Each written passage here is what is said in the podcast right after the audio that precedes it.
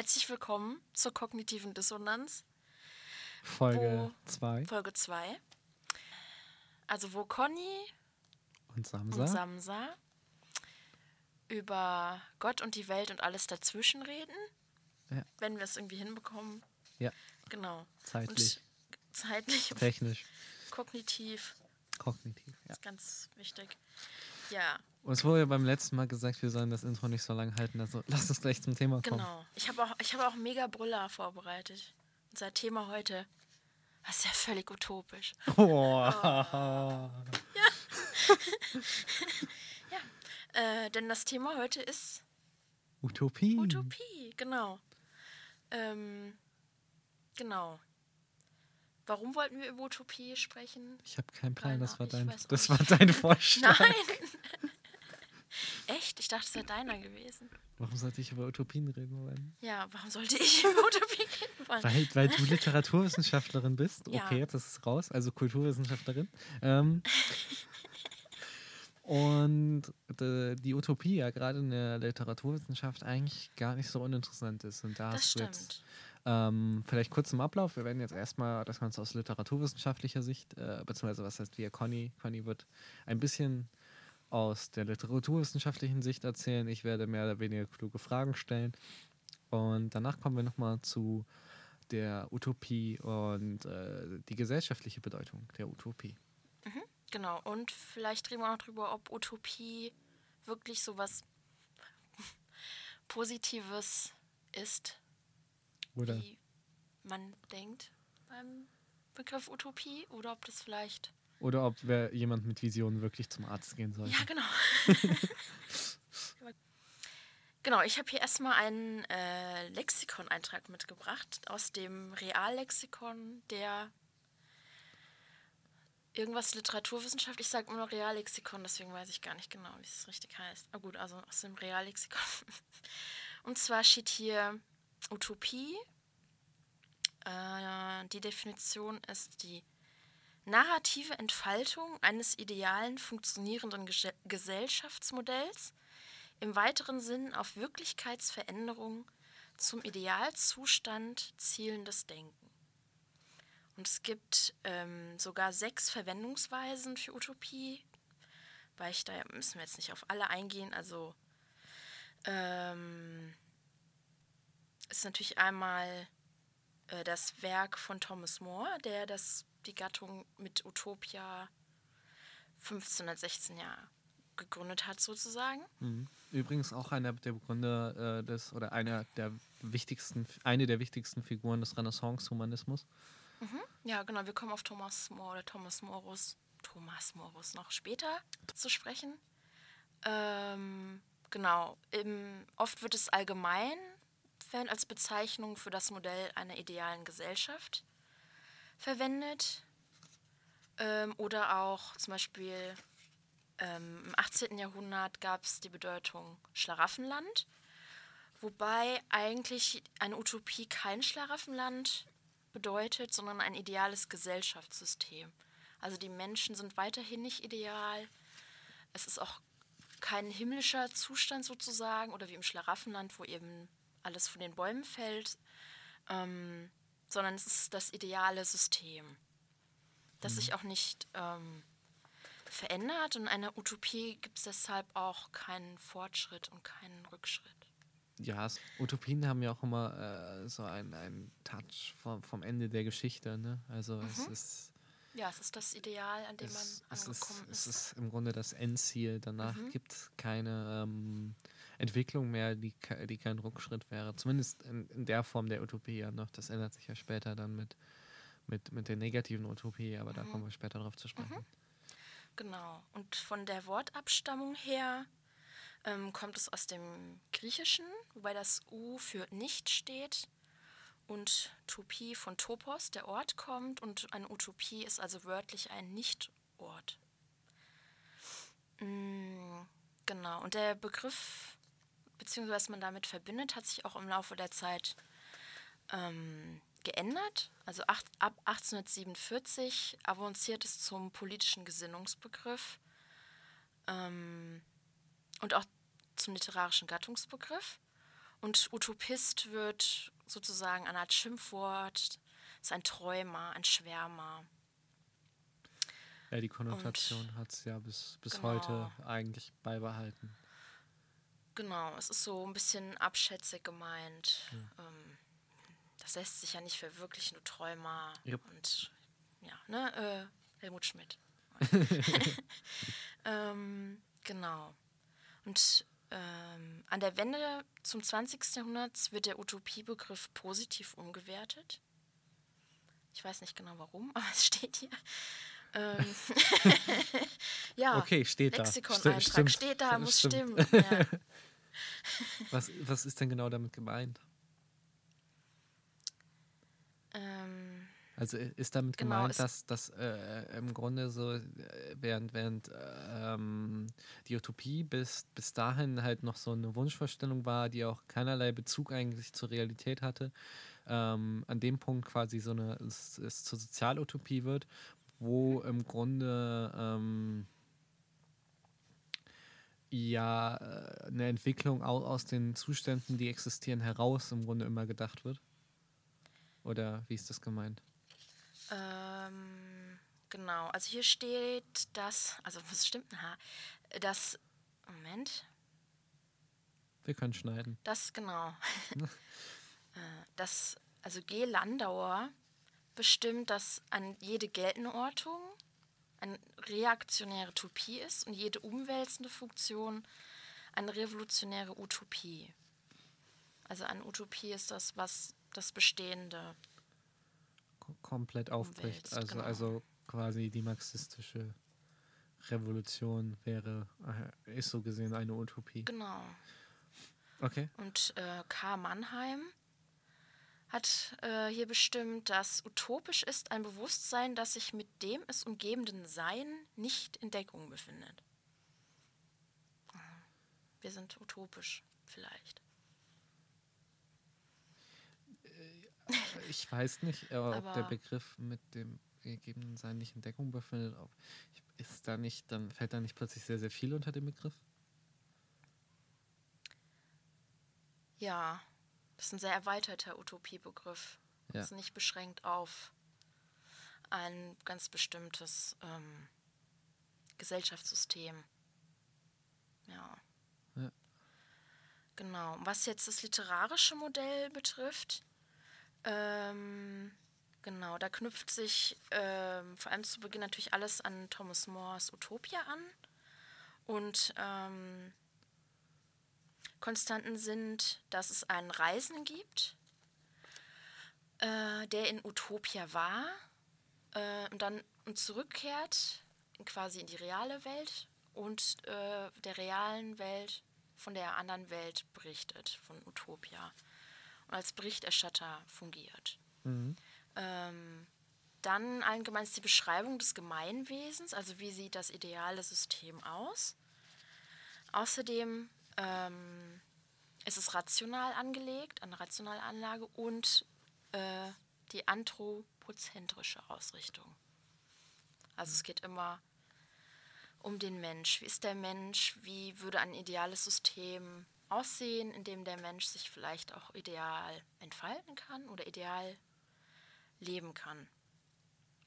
Bis ins 18. Jahrhundert ist die Utopie Moment, können wir Ja. Mhm. noch kurz beim Mor Morus bleiben?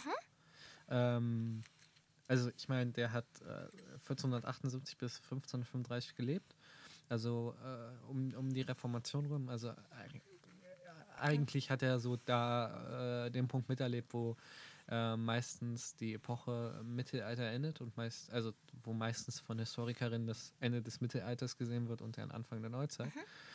Ähm, und was ich da äh, interessant finde, ist, dass obwohl er ja ähm, sehr gläubig war, ich meine, äh, wie gesagt, er ist Renaissance-Humanist und ähm, aber für ihn war Humanismus äh, ähm, primär was Christliches, ähm, war das in seinem Werk was, äh, wo er immer schwierig ist, was er, ob er, ob er eigentlich wirklich das für ihn das Idealbild war, ähm, dass es da zum Beispiel kein Besitztum gab, also kein Privateigentum, kein Müßiggang.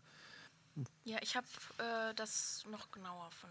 Ach so, okay. Ha, Habe hm? hab ich jetzt habe ich vorweggegriffen. Nö, nö, ist ja. Nee.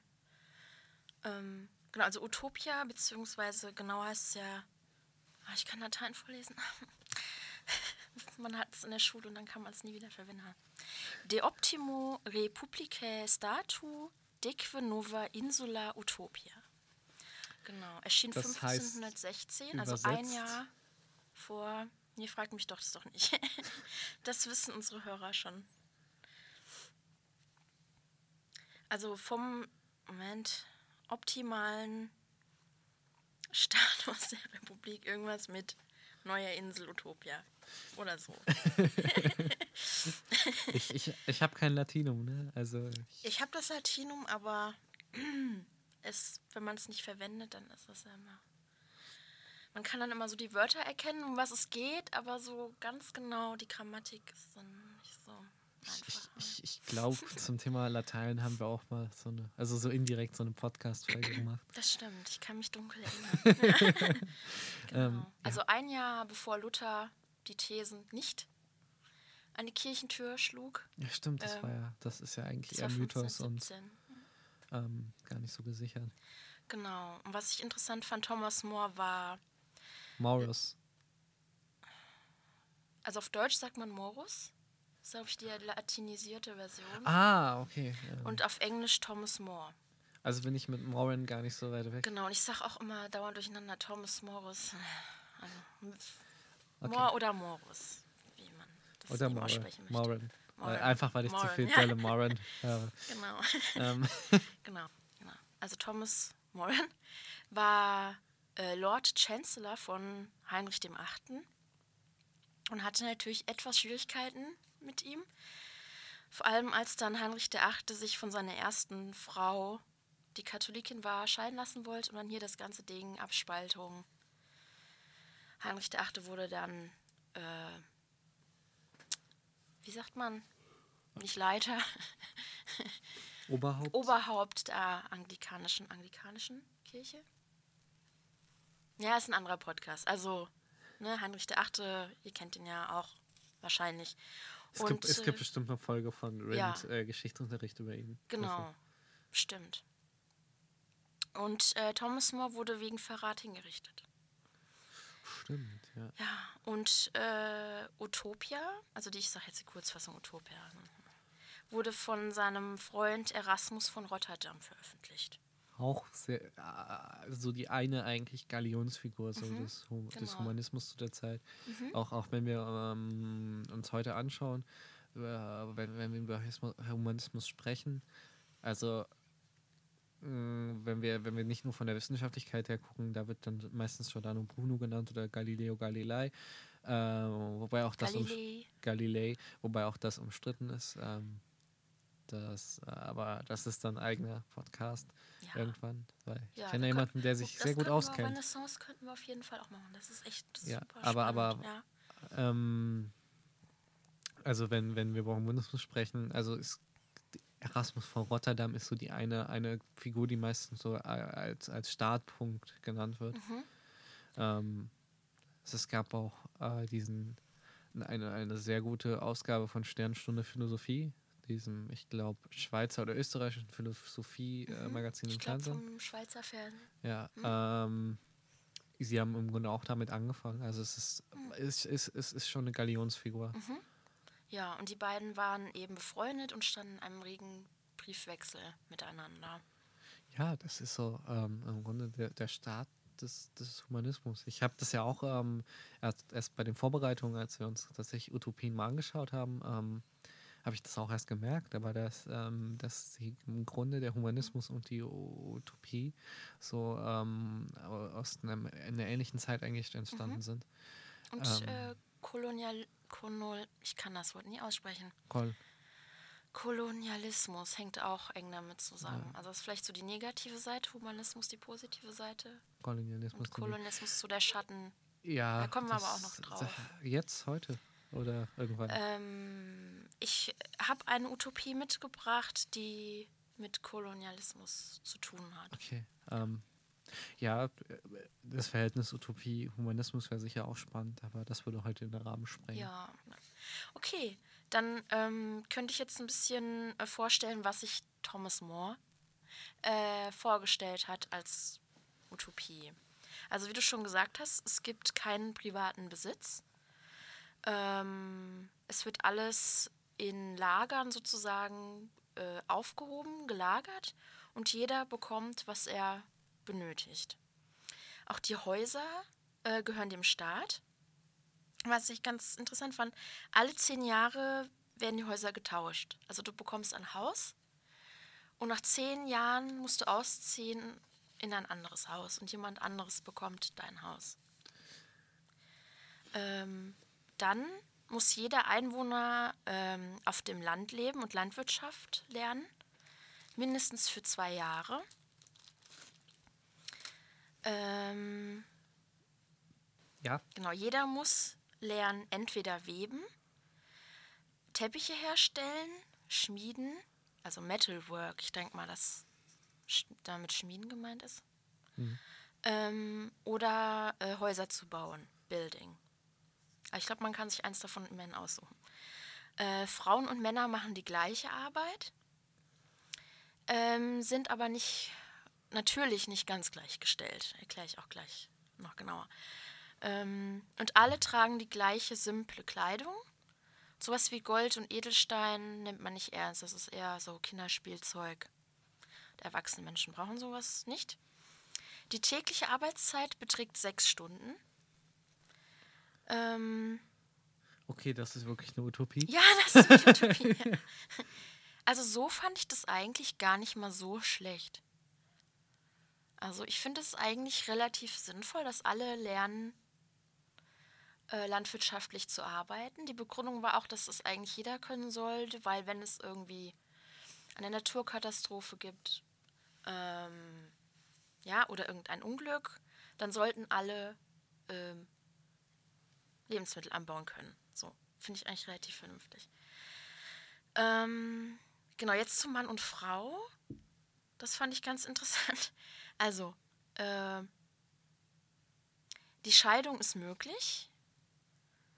Äh, Ehebruch und Sex vor der Ehe werden allerdings hart bestraft. Und das war für 1516 wahrscheinlich ziemlich revolutionär. Heutzutage lächeln, belächeln wir das, aber für 1516 ähm, hat er nämlich festgelegt in der Utopie, dass Paare äh, sich gegenseitig nackt gezeigt werden, bevor sie sich entscheiden zu heiraten. Also die Frau wird von mehreren älteren Frauen reingeführt, der Mann von mehreren älteren Männern und dann Ne? Dann steht man sich so nackt gegenüber und dann äh, kann man sagen, ja, nehme ich. Oder, hm, oh, ich habe mir das doch ein bisschen anders vorgestellt. Ah, nee, doch nicht. Fand ich, also, ja, also ich finde es ich fand es relativ vernünftig. Ich, das sagt jetzt viel über dich aus. Nein, also ich meine relativ, also ich meine das ist natürlich eine komisches, komische Herangehensweise. Ähm, ja, und die Frauen müssen einmal im Monat bei ihrem Ehemann zur Beichte. Das fand ich ganz hübsch. Natürlich muss nur die Frau beichten, der Mann nicht. Ja. Also, also alles in allem war auch Thomas, Mor äh, Thomas Morris ein Mann seiner Zeit. Genau, ein Mann seiner Zeit. Und da kann man wieder sehen, dass eine Utopie nicht unbedingt für jeden eine Utopie sein muss. Ähm, es gibt mehrere Religionen, die friedlich miteinander leben. Es gibt ja eigentlich die Mondreligion, Sonnenreligion, also relativ naturverbunden. Ähm, es gibt auch Atheisten und es darf Atheisten geben. Die gelten allerdings als gefährlich. äh, aber man lässt sie trotzdem sein. Sie werden nur ermuntert, mit den Priestern zu reden. Okay, ich sehe Parallelen. ja. Ähm, das politische System, also es ist noch eine Monarchie, aber es werden ähm, Repräsentanten aus den Städten gewählt und diese wählen dann aus vier Kandidaten einen Prinzen und der Prinz kann aber auch abgesetzt werden, hm. Na, wenn er nicht gut ist. Und es ist verboten, über Dinge zu sprechen, die den Staat betreffen. äh, wird auch mit der Todesstrafe belegt. Man darf nur im Council darüber sprechen, also in den Versammlungen oder in einer Versammlung aller Bürger. Sonst ist es Verbot. Wahrscheinlich um irgendwie Verschwörungen. Irgendwie. Das erinnert mich jetzt so ein bisschen an, an, an, an, also es, äh, Rousseau und also Rousseau war ja 150 Jahre später oder so, glaube ich. Glaube ich Mitte des 16. oder sogar schon 17. Jahrhundert. Äh, Mitte 17. oder schon 18. Jahrhundert. Ich glaube 18. Jahrhundert. Ich bin mir gerade nicht sicher. Ich glaube 18. Äh, also Jacques Rousseau. Und mhm. er meinte ja so, ähm, dass eigentlich alle Menschen die idealen äh, Entscheidungen treffen, was für den äh, Staat eigentlich am besten ist. Aber durch Grüppchenbildung, das quasi mhm. ähm, sich äh, ähm, dass das durch Grüppchenbildung behindert wird, dass halt Leute sich zusammentun. Und das wird ja damit unterbunden, mhm. weil dann nicht über den Staat gesprochen werden kann. Entsprechend mhm. können sich keine Gemeinschaften gründen. Mhm.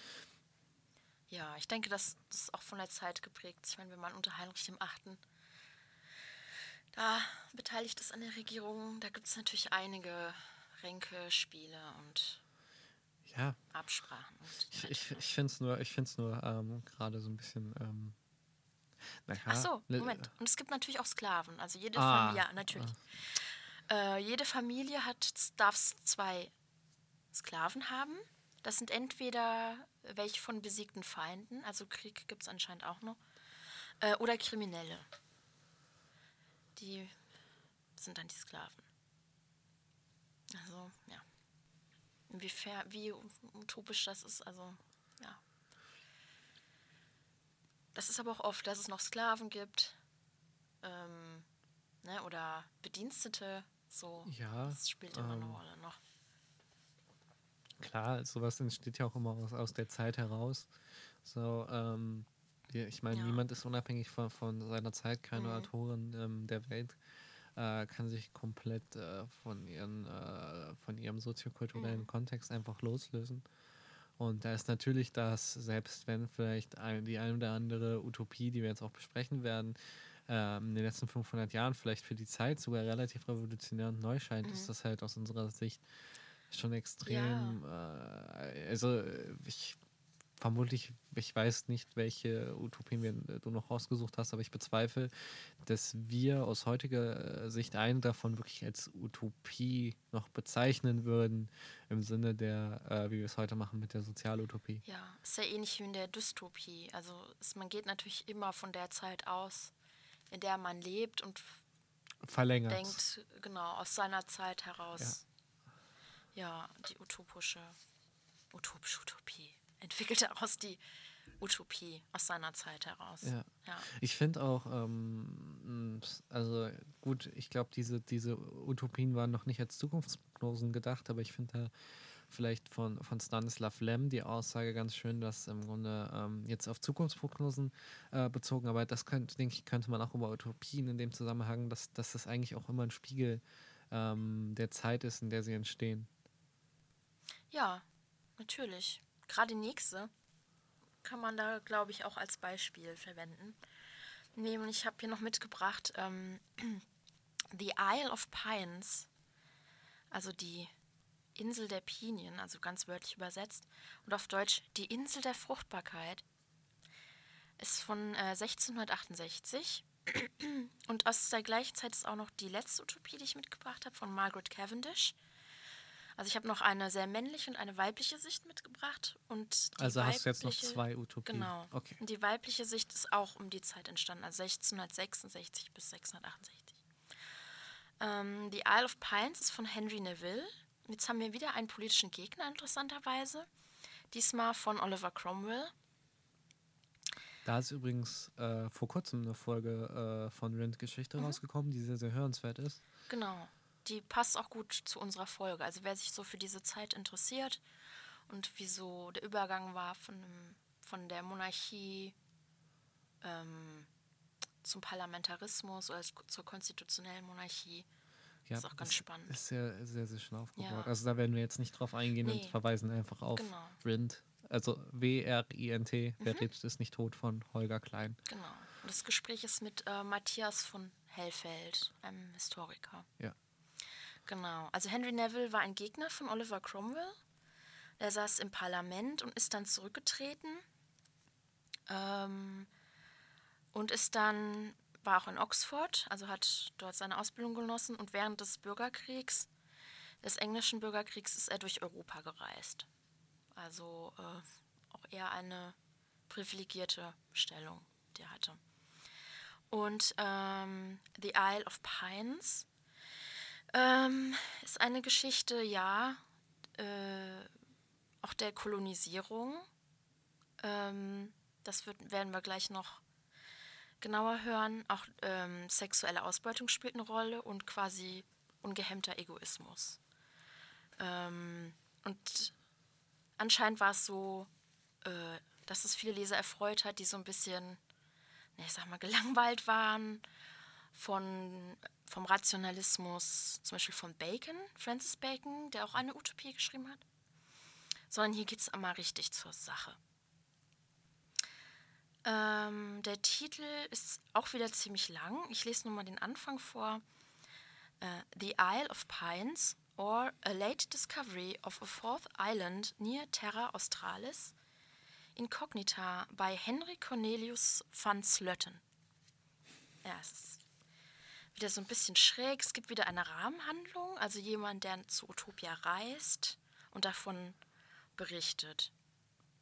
Ähm, und auch wie das Buch aufgemacht ist, wirkt es eigentlich ziemlich echt. Also vielleicht haben das Leser ähm, wirklich für eine echte Reise, echten Reisebericht gehalten. Ja, dazu habe ich jetzt mal eine Frage wieder mhm. generell. Ähm, ein Handbuch philosophischer Grundbegriffe stand mit drin, dass ähm, die frühen Utopien eigentlich alle als Reiseberichte verfasst mhm. waren. Ja, das stimmt. Okay. Genau, also Reiseberichte von jemandem, der das sind ja auch am Anfang im, bis ins 18. Jahrhundert im Inseln gewesen. Also jemand ist irgendwie auf eine Insel geraten und berichtet dann davon. Oder man findet den Bericht, man findet Briefe desjenigen oder so. Also es gibt immer so eine Rahmenhandlung. Genau. Und hier ähm, gab es ursprünglich eine Fahrt zu den East Indies. Und das Schiff ist verunglückt. Und alle starben bis auf einen Mann namens George Pines deswegen auch die Isle of Pines. Also ein Mann und vier Frauen sind gestrandet. So. ja, was ist da für ein Mann die utopische Vorstellung, wenn man mit vier Frauen auf einer Insel strandet? Ich, ich weiß nicht, das klingt halt erstmal nach der Handlung für einen richtig schlechten Porno. Ja. Also. Äh, man kann auch sagen, dass es das auch irgendwie war. Also dieser Van Slöten ist ein Niederländer und die Niederländer landen auf diese Insel, ich glaube zwei oder drei Generationen, nachdem der George Pines mit seinen Frauen auf der Insel gelandet ist und sie finden jetzt eine Bürgerkriegssituation quasi vor und müssen helfen. Ähm, in zwei Generationen. So, oder drei oder Generationen. Drei. Ich glaube, so viele drei. Nach ja. Nachfahren züchten, dass, es ein, dass sich ein Bürgerkrieg gründet. Ja, okay. ja. Das, ein Engländer okay. schafft das. Das ist überhaupt kein Problem. Ähm, genau. Also er landet da mit diesen Frauen. Ähm, ich, und eine dieser Frauen ist eine Sklavin, ähm, die nur als The Negro bezeichnet wird. Also da haben wir schon mal diesen äh, diese Kolonialismus-Problematik. Mhm. Genau, also welche Gesellschaft. Ganz kurz. Da, ja. Äh, ist, es, ist es auch so, dass das Buch eigentlich äh, selber sehr rassistisch ist, oder? Äh, ja, da, ich, ich lese gleich noch eine wunderbare Stelle vor und okay, ich glaube okay. dann. Das beantwortet, glaube ich, die Frage ganz gut. Ähm, wobei das vielleicht auch schon ein bisschen ironisch ist, man weiß es nicht so ganz genau, aber mehr sehen wir gleich. Okay. Also die Holländer, die dort auf dieser Insel landen, finden jetzt eine Gesellschaft vor von etwa 10.000 bis 12.000 Menschen, die Englisch sprechen. Weil Englisch ist natürlich, ein zivilisierter Mensch spricht natürlich Englisch. Und die Gesellschaft dort ist natürlich auch eine Monarchie und ein Patriarchat, was auch aussagen sollte, dass jeder Engländer natürlich die Qualitäten eines Monarchen besitzt und selbstverständlich jeder Engländer, wenn er irgendwo landet, natürlich ein hervorragendes System errichten kann. Das ist natürlich ein geborener Monarch. So, ähm, genau, dann zu den Frauen. Das finde ich auch ganz, ist natürlich auch wieder hier der männliche Blick zu sehen, denn die Frauen sind erotisiert dargestellt. Und wie werden sie beschrieben? Also die Frauen haben nur so ihre Privat, also nicht Privat, wie sagt man? Den Intimbereich. Ihren Intimbereich äh, gerade so bedeckt mit Fetzen, gerade so. Sie tragen aber auch Blumen, Blumen im Haar und es ist natürlich wunderschön. Sehen wunderschön aus. Und die Insel, auf der sie landen, ist auch das Paradies schlechthin. Also es wachsen immer, es sind immer reife Früchte vorhanden. Es scheint die Sonne. Es ist nie kälter als in England im September. Es ist immer wohltemperiert. So, ja, was macht man da, wenn alles vorhanden ist? Man muss nicht arbeiten, man hat vier Frauen. Na, was macht man? So. ich weiß, ich. Videospiele spielen. Videospiele. Häuser bauen, natürlich. Häuser. Schnitzen. Schnitzen. Und Musik machen. Ja. Eine all, eine all, uh, all female uh, Hardrock-Gruppe ja. gründen. genau. Und ich habe jetzt hier eine Stelle, die so schön ist, dass ich die einfach vorlesen muss. Also ich habe keinen wunderbaren englischen Akzent, aber es wird trotzdem gehen. Also. Idleness and fullness of everything begot me a desire of enjoying the women. Beginning now to grow more familiar, I had persuaded the two maids to let me lie with them, which I did at first in private. But after custom taking away shame, there being none but us, we did it more openly, as our lusts gave us liberty. Also am Anfang hat man noch privat unter sich gelegen. da man aber unter sich ist, na, Ne? Kann man es auch draußen machen. Kann man es auch draußen machen, genau. Okay. Afterwards, my master's daughter was content also to do as we did. The truth is, they were all handsome women when they had clothes and well shaped, feeding well. Die Frauen sahen wunderbar aus, wohlgenährt, alles wunderbar. for we wanted no food and living idly, idly, and seeing us at liberty to do our wills without hope or ever returning home, made us thus bold. Wenn man noch nicht mehr dran denkt oder nicht mehr die Hoffnung hat, dass man in die alte Gesellschaft zurück muss, kann man sich auch gehen lassen. Jetzt, jetzt kommt's. Uh, one of the first of my consorts, with whom I first accompanied, the tallest and handsomest, proved presently with child.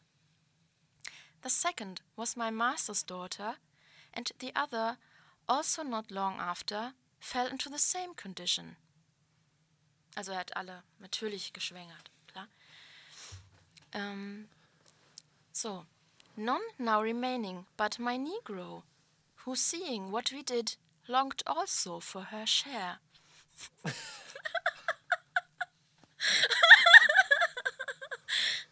Es ist so furchtbar. Also die Sklavin, die hat jetzt gesehen, wie die so rumpimpern den ganzen Tag. Jetzt möchte sie auch mal. One night, I being asleep, my Negro, with the consent of the others, got close to me. Thinking it being dark to beguile me, but I awaking and feeling her, and perceiving who it was, yet willing to try the difference. Satisfied myself with her as well as with one of the rest. Also der arme Mann liegt da im Dunkeln oh und da kommt äh, die Sklavin an ihn ran und er so, oh, ja gut, es ist halt die, ne, aber auch es ist ja exotisch was anderes. Oh, das, ja. ist, das erinnert mich an, die, an diese Leute, die sich irgendwie extra in ein Bordell gehen, um irgendwie mal mit einer, ja, ne, äh, mit einer Mensch, mhm. äh, mit einer Frau mit dunkler Hautfarbe zu schlafen oder mit einer äh, Mensch mit einem asiatischen Mis äh, Migrationshintergrund. Mhm. Ja. Bin noch nicht fertig. Noch, du, es wird es noch schlimmer. Es, nein, es ist, ich hab's, es ist gleich. Wir haben es gleich geschafft. That night, although the first time, she proved also with a child. Also die kann auch ein Kind bekommen, obwohl es nur einmal, das erste Mal. Na gut.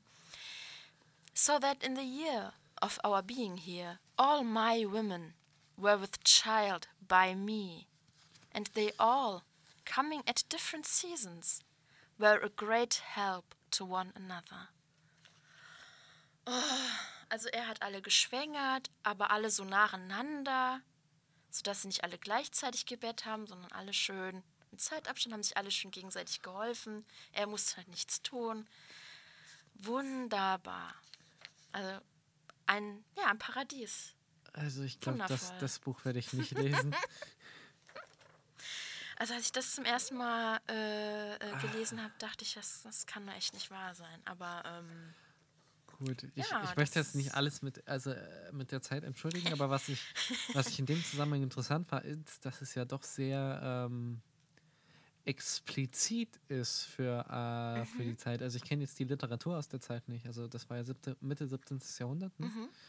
Ähm, aber das erscheint mir schon krass obszön für die Zeit, sage ich mal. Ich weiß nicht, ist obszön ähm, da das richtige Wort? Ja, doch.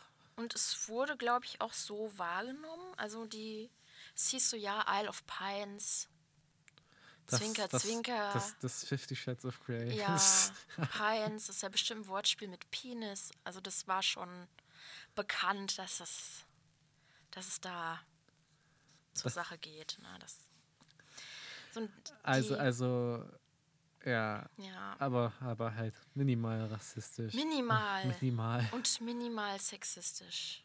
Gut Min für die minimal. Zeit. Ja, gut. Aber ja, ich finde es schwierig. Ja also Dinge aus einer Zeit heraus zu entschuldigen. Also, aber ja, klar. Aber der, klar, die Haltung ist klar, es sind seine Frauen. Ja. Und, äh, ah.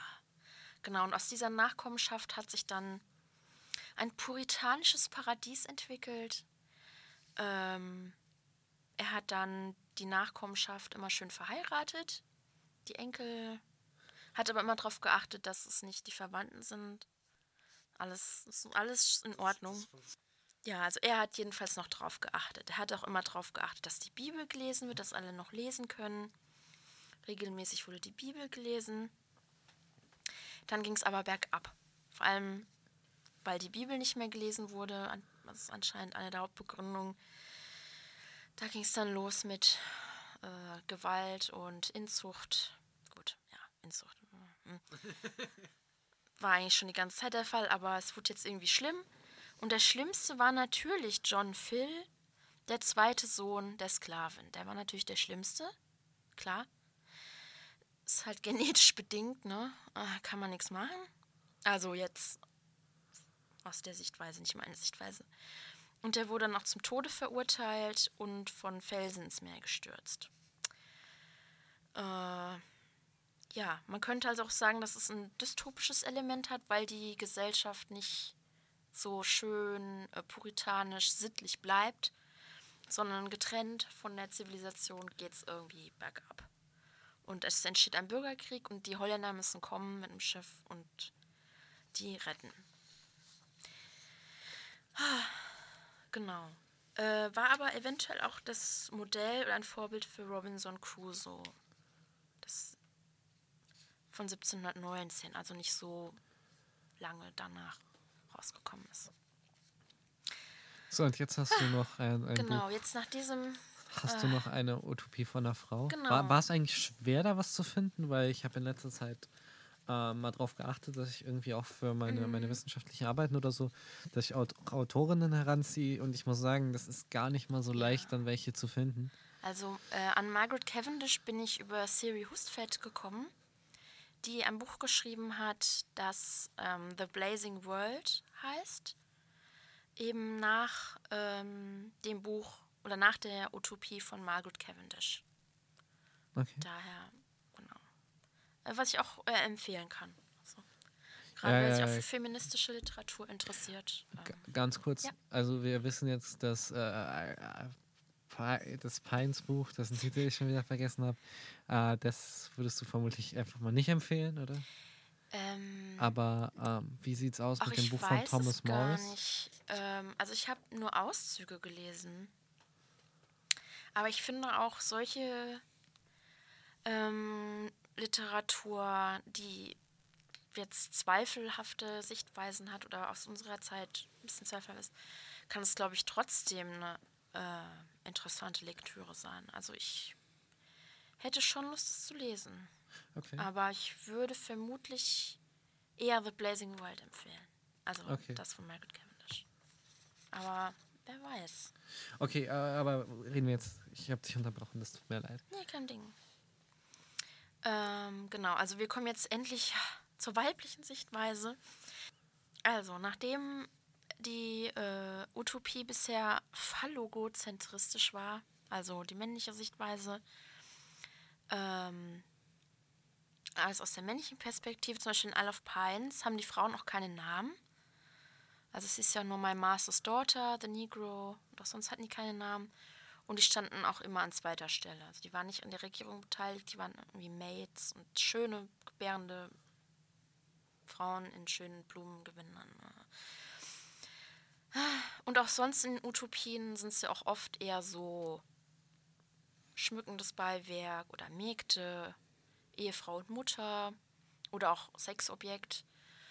Ähm, zwar dürfen sie, dürfen sie auch oft die gleiche Arbeit machen, ähm, aber irgendwie sind sie dann doch an zweiter Stelle. Genau. Jetzt kommt Margaret Cavendish. Äh, 632, nein, 16.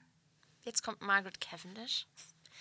Äh, geboren 1623 und versucht es jetzt mal so ein bisschen aufzuräumen, beziehungsweise die weibliche Perspektive darzustellen. Ähm, sie ist auch eine interessante Persönlichkeit. Zum Beispiel war sie die erste Frau in der Royal Society, die 1660 gegründet wurde. Und Frauen wurden offiziell eigentlich erst 1945 zugelassen. Oh, Eine, okay. Ja, eine Ausnahme war die Queen, also Elizabeth die, Zwei, die Zweite. Und sie ist da wohl einfach reinspaziert in so eine Versammlung, hat gesagt, hier Leute, hier Männer, hier bin ich. Ähm, und ähm, genau hat sich da ihren Platz erobert. Sie hat auch ein Gedicht geschrieben, A World Made by At Homes. Ähm, und hat auch viel geschrieben, viele wissenschaftliche Texte geschrieben. Und A World Made by Atoms sagt ja auch schon, dass sie davon ausgegangen ist, dass sich die Welt oder alle ähm, Elemente aus kleinen Teilen zusammensetzen. Sie hat naturphilosophische Abhandlungen geschrieben und auch wissenschaftliche Texte und war natürlich da in der männlichen Sphäre eingedrungen. Und wie das immer so ist, wenn eine Frau das macht, dann ist sie natürlich verrückt, eingebildet und lächerlich. Also hat man sie genannt. Zum Beispiel auch ähm, Samuel Pepys, ich weiß immer nicht, wie man den ausspricht. Ähm, Samuel Pepys geschrieben. Den kennt man von seinen Tagebüchern. Der mochte sie auch nicht und hat sie auch beschimpft sozusagen. Genau, und 19, nee, nicht 1900, 666 bis 68 ähm, ich weiß nicht genau, wann es erschienen ist. Also in der Zeit hat sie geschrieben, The Description of a New World called the Blazing World. Und das ist eigentlich ziemlich wahnsinnig, was sie gemacht hat. Also einmal ist der Text angehängt an eine wissenschaftliche Abhandlung. Dann ist noch ein Gedicht ihres Ehemanns vorangestellt, das ihre Errungenschaften preist. Und es sind äh, Notizen vorangestellt über den Status der Fiktion zu ihrer Zeit. Ähm, also ich fand, das ist halt schon eine sehr selbstbewusste Frau gewesen, die das einfach mal so rausbringt. Das Gedicht und die Notizen erklären außerdem, dass die Welt in The Blazing World außerhalb der Erde liegt. Wir haben also quasi die erste Science Fiction überhaupt. 1668. Weil es eine Frau geschrieben hat, ist es aber unbekannt. ähm, Naja, wobei Science Fiction äh, ja auch immer sich nicht nur darüber definiert, ähm, Ja. dass, dass irgendwas außerhalb der Welt liegt, sondern Ja, sehr viel stärker über die noch Technik nutzen. Ja, es gibt später dann noch äh, technische Errungenschaften, zum Beispiel ähm, so eine Art, eine Art Torpedos, mit denen dann angegriffen wird. Also es gibt auch also es gibt, es ist, wissenschaftliche Elemente. okay, krass. Äh, Science Fiction ist ja eh eine Form eigentlich der Utopie. Ja. Ähm, aber, aber fahr mal fort. Also, äh, es, es ist, also ich fände es jetzt gerade sehr interessant, weil ich den Anfang der Science Fiction noch ehrlich gesagt eher später gesehen hätte.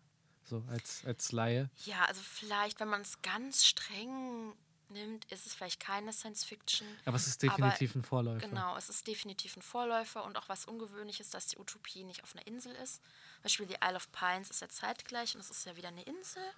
Und bei ihr ist es eine Welt, die außerhalb unserer Erde liegt. Die schließt sich nämlich mit dem ihrem Pol, Süd- oder Nordpol, an unserem Nordpol quasi an. Also es ist die Welt, die Welten liegen Pol an Pol. Also quasi wie so zwei Kugeln, die aufeinander liegen direkt. So ungefähr, ja, Okay. genau. Und ähm, was ich noch schön fand, sie hat am Anfang ähm, noch vorangestellt einen Text. Da hat sie geschrieben und klargestellt, dass Frauen auch Ambitionen haben. Äh, denn sie schreibt, For I am not covetous, so begehrlich, but as ambitious as ever any of my sex was, is, or can be which makes that though I cannot be Henry V or Charles II, yet I endeavor to be Margaret I. Es ist nicht schön. Also da habe ich mich ein bisschen verliebt. Ach, ich finde es herrlich. Ähm, ich kann auch schon ein bisschen verstehen, dass man sie als eingebildet bezeichnet hat. Denn auf dem Cover des Buchs steht sie selbst auch so auf einem Podest. Aber gut. man kann es aber auch irgendwie verstehen. es ist jetzt nicht das Narzisstischste, was ich je aus der Zeit gehört habe. Von daher. Ja, ne? Ich meine, bei Männern nimmt man das so hin und bei einer Frau, oh, das ist aber. Das ist aber eingebildet. Mhm. Ähm, genau. Der Beginn von The Blazing World ist relativ konventionell. Äh, und zwar ein Kaufmann kommt aus einem fremden Land und verliebt sich in eine Frau. Diese Frau sieht er häufig am Strand und sammelt Muscheln. Und er verliebt sich in sie und ist aber vom Rang ihr nicht ebenbürtig und kann sie daher nicht, ja, wie sagt man, freien. Also er kommt nicht an sie ran quasi. Was macht er? Was macht ein Mann von Welt? Äh, ich, ich kann mir jetzt sehr viel vorstellen und sehr viel davon ist sehr, sehr schlimm, aber er, er schreibt ein Liebeslied. Ja, genau. Ernsthaft? Er kommt mit einem Boot und entführt sie. So. Na klar. Das ist ja praktisch am Strand, da kann man mit einem Boot kommen und schwupps, gehört einem die Frau. Naja, also er macht das auch, aber das Boot äh, gerät in einen Sturm, in einen ganz heftigen Sturm. Das Boot wird pfeilschnell hinweggetragen übers Meer zum, ich glaube, es ist der Nordpol. Weiß ich jetzt nicht genau, also zu einem Pol, Nord und Süd. Äh, hinweggetragen. Pfiuh. Und alle Männer erfrieren. Sie, sie landen ja am Pol und sie gelangt jetzt zu dem anderen Pol. Wird gerettet von Mensch-Tier-Kreaturen, von Bärenmännern, Fuchsmännern und Gänsemännern. Wird zum Palast gebracht, jetzt auch wieder so ein bisschen konventionell. Oh, der Herrscher sieht sie erstmal so ein bisschen wie eine Göttin an. Und sie sagt aber natürlich, nein, ich komme doch von einer anderen Welt, ich bin keine Göttin, ich bin sterblich. Sie heiraten, sie wird in einen wunderbaren Palast geführt, alles ist mit Perlen, Diamanten, alles wunderschön. Also konventionelle Story könnte man hier eigentlich sagen, äh, Happy End quasi. Na, der Herrscher hat sie geheiratet. Sie lebt jetzt in Reichtum, alles wunderbar. Aber es geht weiter. Ähm, und ähm, jetzt das, was wir vorhin hatten, äh, Kinder ihrer Zeit. Margaret Cavendish ist natürlich auch ein Kind ihrer Zeit und ihrer Welt. Also die Gesellschaft ist natürlich aristokratisch. Der Adel darf Gold tragen, äh, die anderen nicht. Die normalen Menschen haben verschiedene Farben, aber nicht wie bei uns, sondern blau, lila, grün und so weiter. Und dann gibt es noch Mensch, Tier, Wesen, weil ich mir nicht ganz sicher bin, ob das alle Männer waren. Also, weil Men ja auch Mensch und Mann heißt, aber es schien mir so zu sein, dass Männer gemeint sind. Ähm, also es gibt Fischmänner, Würm, Wurmmänner, Vogelmänner. Und sie guckt sich die an und äh, gibt denen die Profession, die am besten zu ihnen passt. Und bestimmt zum Beispiel, dass die Fliegenwürmer und Fischmänner Naturphilosophen am besten sind. Ja. Ja. Finde ich okay. Ja. und die Experimentalphilosophen, sagt, oder experimentelle Philosophen, wie sagt man? Äh, Also da stand Experimental Philosophers. Ich weiß leider nicht, was genau. ich weiß gerade ehrlich gesagt nicht, was genau das ist. Ja, also die Experimental Philosophers waren die Bärenmänner. Und ähm, genau, jeder sollte so nach seiner Profession nachgehen. Und genau, Cavendish ähm, hat die Protagonistin also als aktiv gestaltet, dass sie interessiert ist an der Gesellschaft und auch an der Wissenschaft. Also sie ist nicht damit zufrieden, in einem tollen Palast zu leben, sondern sie gestaltet mit ähm, und möchte mitgestalten, ist auch an der Wissenschaft interessiert. So, jetzt wird es ganz lustig. Sie merkt jetzt, oh, sie braucht doch irgendwie mehr Wissen, um das alles zu verstehen und noch mehr zu gestalten. Und ja, wie kommt man an zu mehr Wissen? Sie möchte jetzt die Geister von Aristoteles, Platon und Pythagoras beschwören, die ihr helfen sollen. So. Aber ihre Ratgeber warnen sie davor, denn ja, die waren zwar schon genial, aber die, sind, die waren so eingebildet und hochnäsig. Die wollen doch nicht Gelehrte von einer Frau sein. Hm, ist vielleicht nicht so eine gute Idee. Aber wir kennen da jemanden. Da gibt es eine Margaret Cavendish. Die ist so. die ist so vernünftig, rational, nett. Ähm, ah, die wird dir sicher helfen. So. Und schwupps kommt da jetzt Margaret Cavendish an. Und äh, die beiden werden natürlich beste Freundinnen. Und dann kommt irgendwie noch äh, der Mann, der William Cavendish. Und das ist dann so eine platonische Ménage à trois. Alles ganz wundervoll. Und beraten sich und wunderbar. Ähm ja, man, so ein bisschen kann man das schon mit der Eingebildetheit kann man das schon nachvollziehen, aber ich fand es eigentlich ganz schön. Die beiden reden dann auch über, über Fiktion, ähm, dass man seine eigene Welt erschaffen kann und auch ähm, und hat deswegen auch starke metafiktionale Elemente. Für das 17. Jahrhundert finde ich das eigentlich schon ziemlich, ziemlich cool. Und dann gibt es aber auch wieder einen Rückbezug zur realen Welt, die Margaret Cavendish auf der anderen Welt erfährt, dass England in Gefahr ist, sind im Krieg, Feinde greifen an. So, und die Herrscherin hilft jetzt und sendet Fischmänner und Vogelmänner in die andere Welt, um die Feinde zu bombardieren. Und da gibt es dann auch diese Torpedos und Feuer. Und, hm. ähm, genau, um es kurz zu machen, also England wird dann dadurch auch die natürlich herrschende Macht auf der Welt. Logisch. Die Engländer. Auch weibliche Engländerinnen wollen natürlich, dass, dass England herrscht. Das ist ja selbstverständlich so. Okay. Ne? Ist Gott gegeben, Ähm. dass. Und das hast du, herrscht. aber das hast du komplett gelesen, oder? Nein, das habe ich nicht komplett gelesen. Werde ich aber noch. Das erinnert mich gerade auf Anhieb vor dieses äh, Buch, was ich mir, was ich mir jetzt für ganz wenig Geld bei Oxfam mal mitgenommen habe. Platon für ähm, Platon für Manager oder so ähnlich. Äh, oder, Sehr schön. äh, wo, wo, wo der Autor dann, ich werde ihn jetzt nicht raussuchen, weil so viel Ehre gebührt ihm nicht, ähm, dann beschreibt, wie er auf Platon trifft, weil Platon meint, du philosophierst zu viel, du bist wichtig so. das äh, auf Anhieb davon, aber ich, ich ohne jetzt was von, von der Autorin zu kennen, würde ich und würde ich behaupten, dass sie das vermutlich eher, diese Arroganz sich aus, aus philosophischer Sicht leisten kann. Ja, also. Ähm, weil, eine, weil eine gewisse Arroganz, sich selbst mhm. äh, irgendwo auftreten zu lassen, mhm. auf jeden Fall ist da, aber. Ähm, ja, aber als ob Männer bin, das bin, nicht gemacht hätten. Ne? Natürlich, ne? also natürlich. Meine, wie, ja, wie, gesagt, dieser, dieser äh, Depp, der äh, dieses wirklich grausame Buch geschrieben hat. Also es ist, es ist ähm, du, kennst doch bestimmt Leute, die so Trash-Filme schauen und mhm. dann total darauf abgehen. Mhm. Das ist ungefähr mein Pendant. Ja, also, ich glaube auch, dass das so in die Richtung geht. Äh, das ist ähm. eher Trash. Aber wer weiß. Vielleicht tut mir noch ein bisschen Unrecht, und, aber naja. ihm jetzt oder ihr?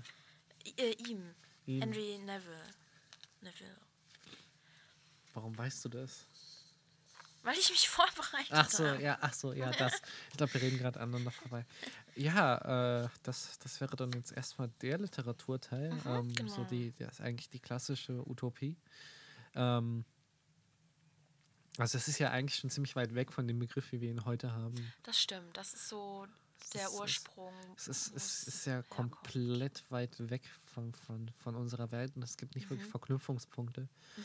Ähm, so im 19. Jahrhundert hatten wir ja gesagt, hat sich äh, der Begriff ja ein bisschen gewandelt. Mhm. Ähm, und zwar gibt es, äh, wenn wir heute über Utopien reden, reden wir meistens entweder über die äh, in, äh, negative Utopien oder über Sozialutopien. Negative Utopien, das ist dann vielleicht ähm, noch näher dran, weil es sind einfach quasi, äh, es ist das, was wir allgemein als Dystopien bezeichnen. Also so Werke wie Brave New World von Aldous Huxley, ähm, mhm. 1984 ja. von George Orwell, sowas halt, ähm, die halt immer irgendeinen Missstand, und das ist, glaube ich, schon der große Unterschied, immer einen Missstand mhm. nehmen, der aktuell vorherrscht und quasi weiterdenken. Mhm. Ähm, also zum Beispiel, wenn sich etwas nicht ändert oder ähm, irgendwas in der Richtung ändert, du du hast es ja ganz klar bei, bei, bei ähm, 1984 mit der Überwachung. Ähm, bei bei äh, Brave New World hast du es mit der, mit der Technisierung, wo, wo ein Mensch im Grunde auch nur noch so äh, mehr oder weniger auf, als Zellhaufen, auf einen Zellhaufen reduziert wird. So. Mhm. Interessant ist dabei, dass die beiden Werke extrem politisch sind. Und äh, Orwell ganz klar antikommunistisch. Das sieht man ja auch dann noch stärker irgendwie in seinem äh, Werk Animal Farm, wobei ich Animal Farm in dem Zusammenhang für das deutlich intelligentere Werk halte. 1984 ist schon ziemlich, mm, ich weiß nicht, ob plakativ das richtige Wort dafür ist, aber es ist halt schon so in your face und ja. eigentlich wenig. Animal Farm hat eigentlich fast sowas wie eine unterschwellige gute Argumentation. Äh, 1984 weniger nicht, dass ich sage, dass das ein schlechtes Buch ist oder so, aber es ist halt ähm, im Kontext seiner Zeit einfach. Brave New World ist natürlich ganz krass von dieser, von dieser Reduzierung des Menschen eigentlich auf, auf, äh, auf, auf seine Tätigkeit zum Beispiel oder dass er einfach so. Konsum? Ko Konsum, ja. Es ist auch so ein äh, Stück weit äh, recht krass. Äh, Huxley ist in dem Buch, also das Buch an sich ist auch teilweise echt rassistisch. Oh. oh ich habe es so, nicht gelesen. Und, und es geht auch sehr, sehr stark um den Sittenverfall. Mhm. So ähm, am Ende stirbt ja der Hauptcharakter oder beziehungsweise bringt sich um, weil er an der Sexparty teilgenommen hat und dieses Orgi-Porgi-Ding und alles. Ähm, es ist halt aus der Zeit heraus, wo sie entstanden sind, quasi Verhältnisse weitergedacht, mhm. vielleicht äh, explizit noch mehr hervorgehoben und äh, aufgebauscht. Ähm, aber sie haben irgendwie einen Bezug zu, zur Realität und zwar einen direkten Bezug, sodass im Prinzip ohne größere Brüche denkbar ist, dass das aus dem Aktuellen entstanden hätte sein mhm. können.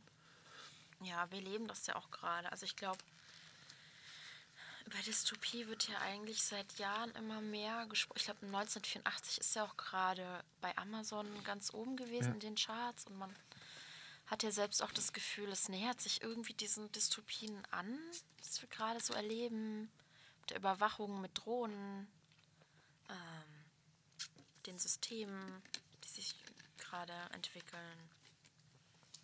Ja, ja, ähm, wobei ich nicht weiß, ob da, ob diese Bücher, vor allem halt Brave New World, ähm, was auch oft herangezogen wird in letzter Zeit, zumindest in meinem Umfeld, ob das, ob das da nicht ziemlich überstrapaziert mhm. wird.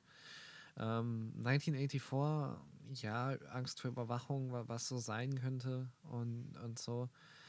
Hm, ich weiß nicht. Ähm, auch da finde ich äh, andere Werke, aber nicht unbedingt äh, fiktionale Werke, einfach die das deutlich besser eigentlich beschreiben. So, so die Idee von, von ähm, nicht John Stuart Mill, ähm, Jeremy Bentham mit seinem Panoptikum, diesem, wo, wo, wo, diese ständige Überwachung, wodurch Menschen diszipliniert werden oder dann auch äh, in der Rezeption bei, ich glaube, Foucault. Ähm, also, also mir wäre es lieber eigentlich, wenn, wenn, Leute da mal reinschauen würden, anstatt tatsächlich 1984, mhm. wo halt doch sehr, sehr stark noch dieses äh, dieser Antikommunismus mhm. oder die mhm. Angst vom Kommunismus drinsteckt, was mhm. jetzt nicht gerade, glaube ich, die Gefahr ist, die wir haben. Ich glaube, dass Kommunismus ja. in den nächsten Jahren ausbricht.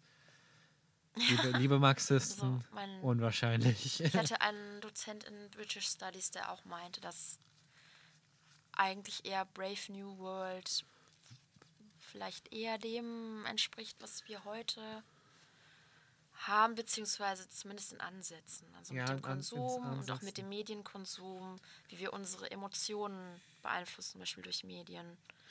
Ja. So eine Happy Pills sozusagen. Ja, das auch. Du, so. du findest so ein paar Aspekte wieder. Ich, ich würde mir in dem Zusammenhang allerdings vielleicht wünschen, dass wir uns vielleicht mal anderen äh, Romanen ja. zuwenden, vielleicht, die das einfach besser beschreiben, die vielleicht auch näher in der Zeit sind, weil, mhm.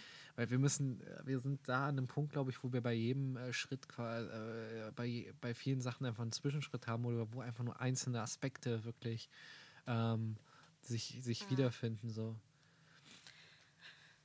Ich überlege gerade, ob ich was gelesen habe, was in die Richtung geht. Mir fällt gerade nichts ein. Also was also wie The Circle habe ich zum Beispiel nicht gelesen. Das ist ja auch so eine Art äh, Dystopie, ist, mhm. wenn ich das richtig verstanden habe. Mhm. Halt eben mit diesen Technikfirmen, Internetfirmen wie Facebook, die das ja. plötzlich alles bestimmen.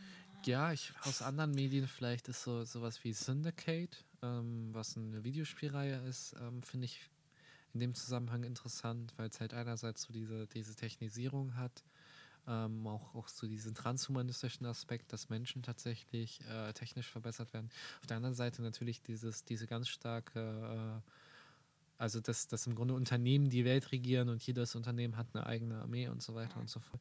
Ähm, ansonsten, was haben wir? Gattaca. Ah ja. Mit, mhm. der, mit der Präimplantationsdiagnostik, mhm. was ich auch für eine realistischer mhm. Utopie erstmal halte, weil ich, äh, weil ich durchaus Dystopie. glaube. Oder Utopie? Na, Utopie. Negative Utopie. Utopie. Das, ist, das hat mich auch sehr verwirrt. Ähm, ich habe ein Buch gelesen von Stefan Norenzorka, Transhumanismus, die gefährlichste Idee der Welt. Mhm. Da nennt er halt auch äh, Gattaca und äh, Brave New World Utopien. Und ich dachte, also ich finde, also ich finde, Gattaca mhm. finde ich schon irgendwie seltsam, das als, als, das als Utopie zu bezeichnen. Ja, es ist halt mit der Präimplantationsdiagnostik und dann werden ähm, ganz viele quasi Überkinder gezüchtet dadurch, dass man halt vorher bestimmen kann, äh, viele, viele Aspekte. Ähm, und, und Leute, die halt eher dann nicht äh, in der Präimplantationsdiagnostik äh, durch, äh, über Präimplantationsdiagnostik geboren werden, sondern einfach so nennt man dann Gottgewollte und sie werden dann einfach nur für niederste Aufgaben eingesetzt. Ähm, und Brave New World, ja, wie gesagt, Sittenverfall und so weiter. Also der, er bezeichnete beides, glaube ich, als transhumanistische Utopien, aber da kann er nicht die Pol, äh, da kann er wirklich nur die negativen meinen, weil ähm, ich würde ihm jetzt einfach auch in dem Zusammenhang unterstellen, dass er nicht sowas wie Brave New World haben will, sondern halt also, vielleicht als Beispiel nimmt, dass es da durchaus Gesellschaftsentwürfe gibt oder so. Ja, also hat er. Ich, ich will, ihn, ich will ihn unbedingt nochmal fragen, hm. weil ich nicht weiß, was, was ich wirklich hm. mit dieser Textseite. Also Ste Stefan, solltest du zufällig zuhören? Wir sehen uns am Humanistentag. Komm doch auf mich zu, lass ja. uns reden. Wie hieß sein Buch nochmal? Ähm, Transhumanismus, die gefährlichste Idee der Welt. Ist ein, ist ein ganz guter Überblick über äh, verschiedene transhumanistische Strömungen, aber und auch deren Utopien. Aber ähm, teilweise ein bisschen oberflächlich und handwerklich hier und da kleinere und größere Schnitzer. Also. Ja. Was, was, ist, was genau ist denn Transhumanismus? Äh, Transhumanismus ist eine philosophische und gesellschaftspolitische Strömung, die halt ähm, grundsätzlich ähm, die Verbesserung des Menschen bejaht und halt ähm, grundsätzlich äh, jeder Technik erstmal positiv gegenübersteht, die die Menschen in irgendeiner Weise auf Art und Weise verbessert. Ähm, ich würde vorschlagen, wenn wir darauf eingehen wollen, machen wir eine eigene Folge und laden vielleicht mhm. jemanden ein, mhm. Ähm, weil darauf habe ich mich jetzt nicht vorbereitet. Aber ja, können wir machen. Das hat natürlich auch. Ist ja auch ein weites Feld. Ja, vor allem Dingen, weil du allein schon, du hast irgendwie vier Arten, ähm, welche, welche ähm, Möglichkeiten der menschlichen Verbesserung jetzt möglich sind, von Neuroenhancement über irgendwelche biologischen mhm. äh, Stoffe, über Robotnik und mhm. ähm, das, ist, das ist schon sehr interessant. Und auch da, wie gesagt, gibt es Utopien oder Gesellschaftsentwürfe. Und da kommen wir vielleicht voll gute Überleitung mhm. äh, zu den Sozialutopien, was eigentlich, glaube ich, heute eher unter Utopien verstanden wird. Wahrscheinlich schon. Also du meinst jetzt sowas zum Beispiel wie das ähm, bedingungslose Grundeinkommen oder so? Beispielsweise. Mhm. Also, also alles, was so äh, einigermaßen fernwirkt, aber so wie so ein Fernziel, mhm. wie, wie so, ähm, viele sagen auch Vision, um, um den ähm, mhm. Begriff der Utopie halt, der eigentlich immer noch sehr, sehr negativ konnotiert ist, ähm, einfach zum Gehen. Mhm. Aber ich glaube, es wurde auch in den letzten Jahren immer wieder ähm, ja, angemerkt oder ja, kritisiert, dass wir das eigentlich gar nicht haben. Also dass unserer Gesellschaft ja eigentlich die Vision fehlt. So, wir haben ja auch zum Beispiel eine Regierung, die, glaube ich, völlig ohne Vision mhm. ist. Ähm, ja, haben wir überhaupt eine Vision? Äh, gesamtgesellschaftlich glaube ich tatsächlich, dass wir nicht, nichts in der Richtung haben. Also vielleicht erstmal, um wirklich nochmal zu erklären, wo, wo wollen wir eigentlich mit dem Begriff hin. Es ist halt quasi äh, wirklich ein, ein, Ziel, was aber irgendwie realistisch mhm. oder mehr oder weniger realistisch mit den mhm. jetzigen Zuständen verbunden ist, sodass man irgendwie hinkommt. Mhm. Ähm, wieder im Handbuch philosophischer Grundbegriffe steht zum Beispiel auch drin, ähm, dass äh, eine Utopie vermutlich wahrscheinlicher angesehen wird, je, ähm, je näher und eigentlich nachvollziehbarer mhm. es dran ist mhm. und je weniger Brüche tatsächlich mhm. stattfinden. Also für viele ist, äh, ist zum Beispiel der Sozialismus oder sowas eine sehr unrealistische Utopie, weil erstmal alles mhm. zusammenbrechen muss. Oder nicht unbedingt ja. muss, aber nach vielen äh, marxistischen und, oder sozialistischen ja. Theorien. Und der Mensch sich vielleicht auch ändern muss? Sowas zum Beispiel. Mhm. Mhm. Das, ja. Also Utopien sind ein, Stück weit auch so ein, so ein, wie gesagt, ein Ziel, wo man hin möchte, mhm. so eine mhm. Orientierungsrichtung. Uh, Ulrike Gero, das ist eine Philosophin, die sich sehr so für, für Europa einsetzt, mhm. hat das im philosophischen Radio ganz gut ausgedrückt, ähm, dass man irgendwie Ziele braucht, um sich überhaupt bewegen zu können. Und da mhm. kommen halt die Utopien rein. Also wenn ich, wenn ich das technisch hinkriege, werde ich jetzt einfach mal einspielen, was sie dazu mhm. gesagt hat. Sehr gern. Niemand hat eine Kristallkugel, niemand kann was voraussehen. Aber äh, wenn ich das so sagen darf, äh, also ich mache zum Beispiel sehr viel Yoga und in den Yoga-Sutren steht ja, ähm, äh, Gedanken werden Worte, werden Taten, wird Realität. Soll heißen, was wir uns nicht vorstellen, was wir nicht wirklich, also Ideas move history, ja, Ideen bewegen die Welt. Deswegen sind wir auch immer so Innovation und so. Nur mit Ideen schafft man Welt und Wirklichkeit.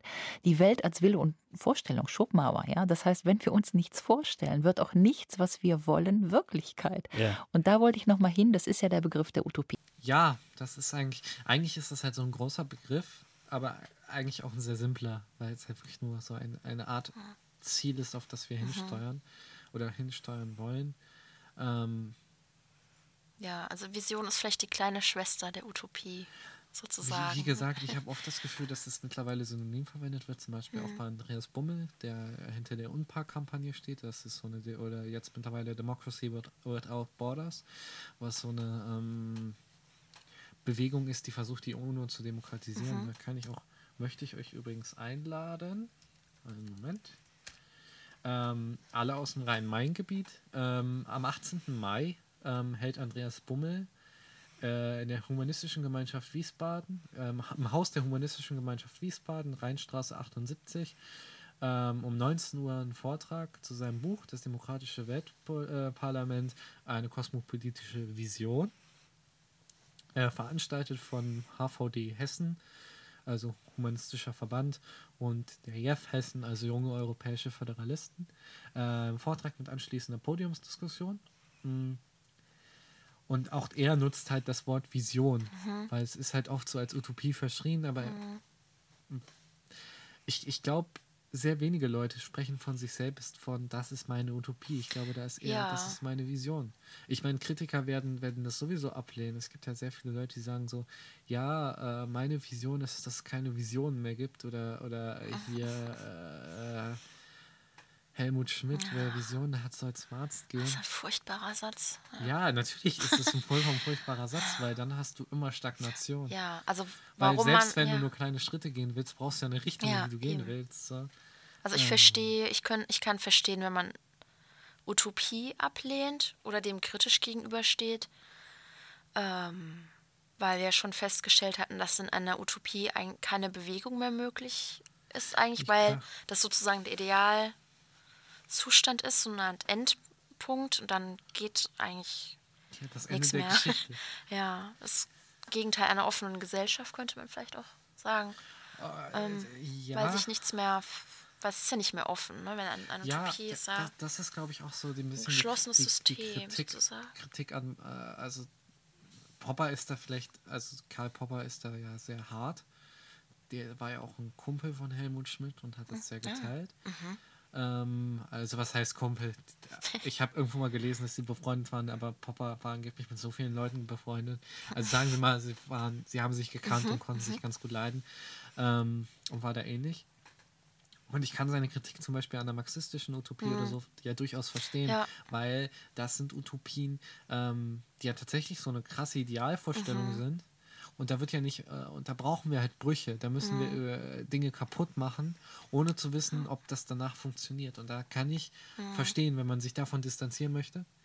Aber das generell abzulehnen, das heißt generell äh, alles abzulehnen, was irgendwie in eine Richtung geht, finde ich halt äh, ziemlich blöd. Ja, ist problematisch. Das sehen wir vielleicht auch, jetzt wo du Weltparlament sagtest, dass wir das vielleicht das Problem auch gerade in Europa haben, dass es so die einen gibt, die nach vorne gehen wollen, die ein vereintes Europa haben wollen, vielleicht ohne die Nationalstaaten. Ja, wie zum Beispiel die Ja. europäischen Föderalisten. Genau, Also, also quasi die Vereinigten Staaten von Europa und es dann so eine Art Gegenbewegung, ich weiß nicht, ob das das richtige Wort ist, aber oder die ewig gestrigen gibt, die an den Nationalstaaten festhalten wollen und lieber Nationalstaaten haben wollen und weniger bis gar kein Europa. Ähm, auch, da kann ich Ulrike Gero äh, und das Philosophische Radio empfehlen. Das war eine ähm, sehr interessante Folge. So, ich, war, ich stimme mit, nicht in einem Punkt mit ihr überein. Und wenn wir jemals die Möglichkeit haben, laden wir sie bitte ein. Aber generell ähm, war es sehr spannend. Und ich denke halt so ähm, tatsächlich, dass wir Utopien auch ein Stück weit brauchen. Wie gesagt, als, als Mhm. Oder Antrieb, um irgendwie jeden Fall, hinzugehen. Ähm, was ich dann schon wieder kritischer sehe, ist, wenn so eine Utopie so krass ausgearbeitet ist. Mhm. Ich meine, ich habe mal irgendwo äh, gehört, und das glaube ich stimmt auch, dass wir Utopien eigentlich immer weiter ansetzen wollten, als wir gehen wollen. Wir werden, weil wir werden nie komplett da ankommen. Aber dass wir halt schauen, dass wir eine Richtung wollen und dass wir einfach eine Richtung haben. Klar, wenn dann, wenn dann irgendwie. Also bei Zeit gab es ähm, gab es mal so eine Utopienreihe, wo alle ihre Utopien vorstellen wollten. Und da gab es zum Beispiel eine von Laura Meschede aus München. Ich glaube, die war bei den Linken. Ich bin mir aber gerade gar nicht mal so sicher. Ähm, und mal hat dann halt so, einen, äh, so eine Utopie, sehr zentralistisch, die Produktion und alles. Ähm, und, aber ich finde auch an dem Punkt sieht man halt auch so, ähm, dass, dass Sozialutopien, dass die, Utopie des einen ist die Dystopie des anderen. genau, das lag, der Satz lag mir auch schon auf der Zunge, ja, gerade bei den marxistischen Utopien. Ja, für Ja, viele ist das, natürlich, ist das ja. Mhm. natürlich eine Dystopie und das kann man auch äh, mindestens genauso gut argumenti verargumentieren, wie, wie das, dass der Marxismus eine Utopie selbst ist. Mhm. Ähm, es, es ist schwierig, wenn dann, wenn dann aufgrund dessen halt, äh, wenn es schon so krass ist und so unbewegt diese Mhm. Utopie quasi ist, dass das nichts mehr verändert werden kann. Ähm, und wie gesagt, da sehe ich es auch kritisch, vor allem wenn wir, wenn wir äh, Schritte machen müssen, um so eine Utopie zu verwirklichen, ähm, die irreparabel quasi sind, wie, wie bei Marxismus eine Revolution oder sowas. Ähm, das ist schon kritisch. Ja. Hast du noch das Bedürfnis, irgendwas über Utopien zu sagen? Oh, ich überlege gerade. Mm, vielleicht, ja, nochmal so eine, so eine Art Zusammenfassung, Bottomline. Nochmal irgendwie. Bottomline. Aber sonst, ja, so eine Art Fazit irgendwie. Haben wir ein Fazit? Nee. Also Ja, Utopien haben, haben sich verändert. Utopie. Ja, es ist halt mittlerweile sehr viel stärker gesellschaftlich, glaube ich, als und, und halt nicht mehr unbedingt so, so, so stark fiktional. Wobei wir mit dem heutigen Begriff natürlich auch viele Sachen aus der Antike oder, oder so auch als Utopien bezeichnen können.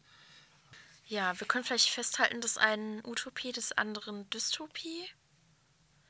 Das, genau.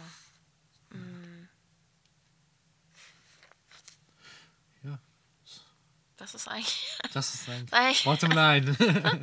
dass Visionen aber wichtig sind. Dass wir Visionen brauchen.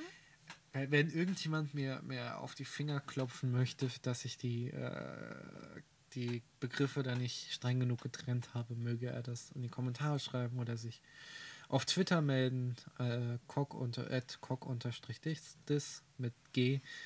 Wir sind ja nicht, äh, Wir sind ja nicht äh, Henry Neville. wir sind nicht Henry Neville. Äh, ansonsten auf Facebook unter Kognitive Dissonanz, Soundcloud, Kognitive Dissonanz. Ähm, da findet ihr auch einen RSS-Feed. Und ja, dann bleibt uns nur zu sagen, die nächste Folge kommt eher. Also wir werden Ja. nicht wieder zwei Monate brauchen. Wir werden uns äh, sputen und bald eine neue Folge aufnehmen. Ja, und es kommt vielleicht noch ein anderes Format, aber darüber werde ich Genau. Da könnt ihr euch, dürft ihr euch überraschen lassen. Dann Ja. danke dir, Conny. Ich danke dir auch, Samsa. Und äh, wir, genau, wir bedanken uns noch fürs Zuhören. Danke für eure Aufmerksamkeit. Genau. Und Bis zum nächsten Mal. zum nächsten Mal. Tschüss. Tschüss.